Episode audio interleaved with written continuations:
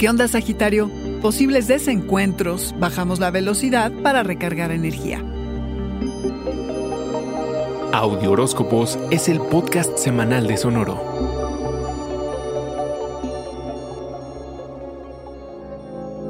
El 4 de agosto y ahora el lunes 19, con el encuentro entre Marte, el impetuoso, y Júpiter, el que todo potencia, podemos toparnos con resistencia por parte de nuestro querer a nuestro.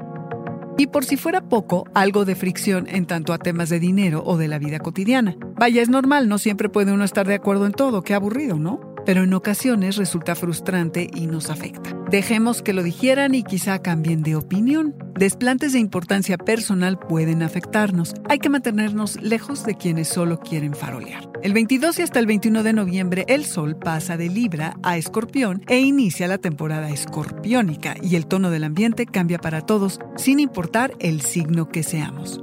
Soltar es lo que debemos ejercitar desde esta semana y el resto del mes. Siempre hay asuntos rancios y obsoletos de los que podemos deshacernos. Gran momento para limpiar nuestra vida física, mental, emocional y espiritual. Estar con otros nos drena la energía. Es más, ni ganas de tener los reflectores sobre nosotros. Ya sé, increíble, ¿no? Temas no reconocidos relativos a salud y la forma en que trabajamos salen a la luz. Puede ser que descubramos algo interesante que nos lleve a una radical actualización en nuestra vida cotidiana. Algo de esto pudo haber estado en la penumbra algún tiempo y ahora nos da claridad. En este periodo de vida, permanecer tras bambalinas es la forma en que recargamos energía.